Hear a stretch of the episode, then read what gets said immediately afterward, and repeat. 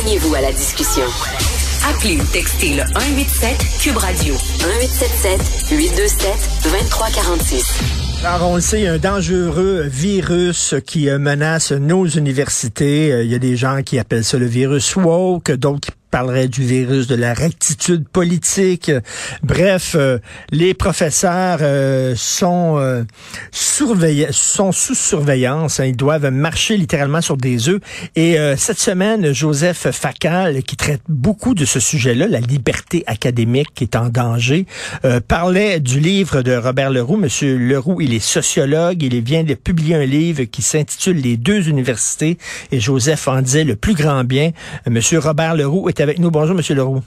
Bonjour, M. Martineau. Bonjour. Est-ce que c'est est-ce que c'est le mouvement woke qui menace la liberté académique? Il euh, n'y a pas juste le mouvement woke. Euh, le, mot woke, premièrement, c'est un mot qui est assez nouveau. Mhm.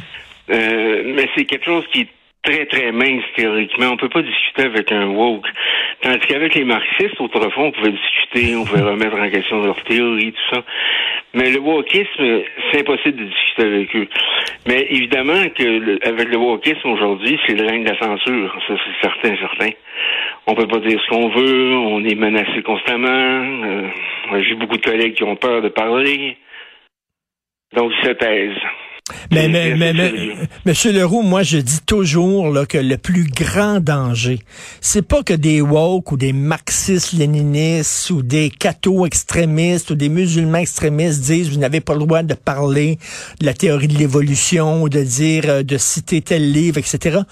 Moi, selon moi, le plus grand danger, et vous êtes d'accord avec moi, je suis convaincu, c'est la lâcheté des gens qui, qui dirigent nos universités, qui dirigent nos institutions culturelles. C'est eux autres qui sont, euh, qui sont dangereux. Tout à fait, j'ai un chapitre là-dessus dans, dans ben le bouquin ben sur le rôle des administrateurs. C'est, euh, bon, à l'Université d'Ottawa, on a vu comment il s'est comporté, le, recteur, euh, dans l'affaire euh, avec la chargée de cours. c'est même partout c'est extrêmement triste de voir que les dirigeants de l'université souscrivent au, au wokisme. C'est terrible, je trouve. C'est, mm. euh, ben, devrait euh, jeter l'université par terre et la reconstruire sur des bases neuves. Euh, oui, parce que les professeurs ne se sentent pas appuyés. regardez Radio-Canada, ils ont mis un avertissement avant, avant les émissions de La Petite Vie suite à une plainte une seule plainte. Et soudainement, euh, ils se sont mis à genoux. Oui, tout à fait. Et même Normand Bratois, il trouvait ça ridicule. non, non, c'est comme ça. À l'Université Laval, c'est la même chose. Euh, comme par exemple, dans le syllabus ici qu'on présente à nos étudiants, il y a une version euh, en algonquin. À la fin de notre syllabus qui a été, qui a été traduite, là, et il faut présenter ça. Donc, c'est quand même. On va loin, là. On va ben loin. Et quand on s'adresse à nous, c'est euh, bonjour, hi et euh, cool, je crois, là. K-E-W-L. Ça veut dire salut en je sais pas quelle langue, C'est assez.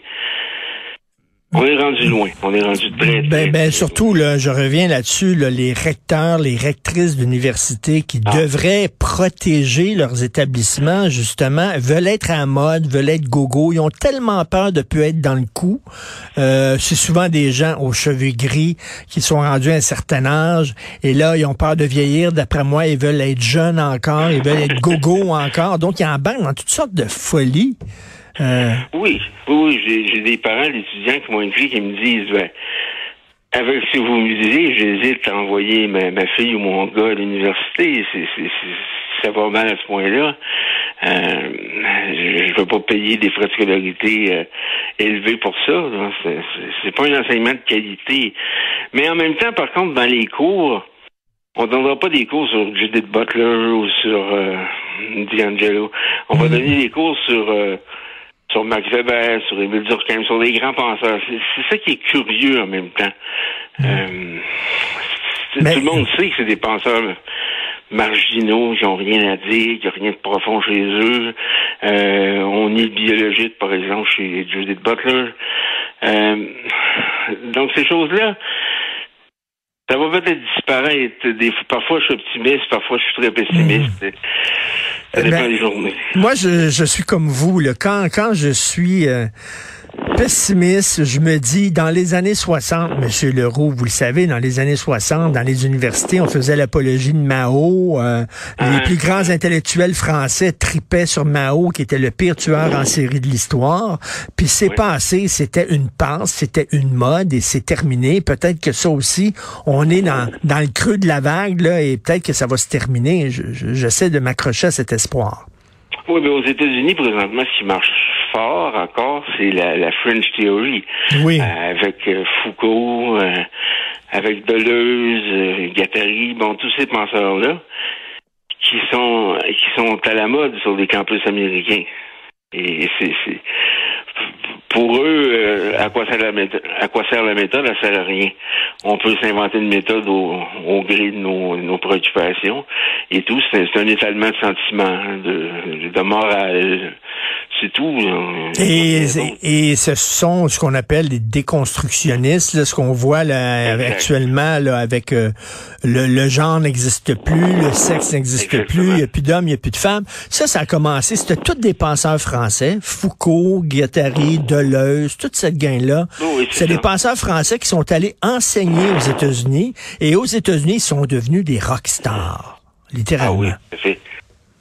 Oui, Foucault a passé du temps à, à Berkeley, euh, les autres aussi, dans des universités de la Californie surtout. C'est là surtout. Euh, je dirais que ce qui s'est passé en Californie, c'est antérieur à mai 68. Déjà au début des années 60, ça se prépare, et même selon Robert Nisbet, ça se prépare dès les années 30 dans les universités euh, américaines. Euh, Nisbet, c'est un conservateur, c'est connu, mais quand même. Euh, il a parfaitement raison, son diagnostic est le bon. Euh, Foucault, à la fin de sa vie, il faut se rappeler, le Michel Foucault, qui est considéré maintenant presque comme un dieu, euh, applaudissait, applaudissait l'arrivée de l'ayatollah Khomeini euh, en Iran. Pour lui, c'est une excellente nouvelle. Euh, c'est quelqu'un, mais en même temps, je reviens là-dessus, il est pas tout seul là, comme intellectuel qui ont chéré. Et vous savez, ça, ça, ça donne du bois, ça amène de l'eau au moulin aux anti-intellectualistes en disant, c'est pas parce que tu as un post-doctorat puis tu es un intellectuel puis tu as lu beaucoup de livres que ça donne nécessairement du jugement. Exactement.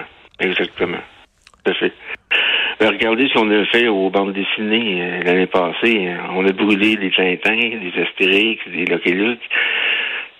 C'est un peu dans cette mouvance-là, c'est complètement débile. Euh, Tintin au Congo, j'ai lu ça avec plaisir quand j'étais enfant, Tintin en Amérique aussi. Euh, assez particulier où on est rendu. Là. Ben, mettons qu'on mette un avertissement avant les livres. là. Peut-être que, bon, qu'on mette ça en contexte euh, historique. Est-ce que Vous seriez d'accord avec ça? Oui, oui, oui, ça, ça peut aller. oui. Mais de là Oui. à brûler ces livres-là, moi j'ai l'impression que le Canada est à l'avant-plan maintenant de, de, de ce wokisme-là. Il faut dire qu'on a un premier ministre woke, là. Mais on, on- dirait que le Canada, oui, le, le- le Canada est devenu un laboratoire, on dirait, pour toutes ces nouvelles idées, là. Tout à fait. Toronto, c'est quasiment la capitale du wokisme. Là. Euh, euh, D'ailleurs, Pierre Poilievre, quand il était élu, euh, il a dit il faut mettre fin au, au wokisme hein, qui, qui, a, qui régnait à Ottawa. Trudeau, c'est un woke, ça c'est clair, ça c'est c'est évident. Est-ce que vous êtes optimiste ou pessimiste pour l'état de nos universités? Aujourd'hui, je dirais que je suis pessimiste en parlant avec vous. Mais, mais, euh, comme je vous dis, c'est le yo-yo, ça, ba- ça bascule de jour à l'autre. là. C'est euh, peut-être que demain, je vais me dire, bon, on va finir par ça va ça va finir par passer. C'est, c'est- je sais qu'en France, il y a quand même euh, les Français sont mieux immunisés contre le contre le wokisme que nous. Euh, Macron fait une sortie contre ça. Euh, euh, en Angleterre, c'est, ça marche fort malgré tout. Euh, il y avait l'Institut Hayek euh, au London School of Economics et on a dit euh, faut changer le nom. Pourquoi? Ben parce qu'Hayek, c'est un, c'est un néolibéral, puis supposément qui est raciste, puis qui, qui est xénophobe. C'est complètement ridicule. Hayek n'est rien de ça. C'est, Ben c'est oui. tout simplement un, un auteur libéral, point. C'est pas Ben, en tout cas, moi, je suis optimiste parce que des gens comme vous, de plus en plus de gens comme vous, là, qui, euh, qui écrivent des livres, qui tirent la sonnette d'alarme, qui donnent des entrevues en disant il y a quelque chose qui se passe dans les universités et ça n'a pas de sens. Donc, le livre euh, qui est disponible depuis le 17 août s'intitule Les deux universités. Comme je le dis, Joseph Facal aussi en a dit le plus grand bien cette semaine. Merci beaucoup, M. Robert Leroux. Merci. Ben, je vous en prie, c'était vraiment agréable. Merci, bonne journée. Au revoir.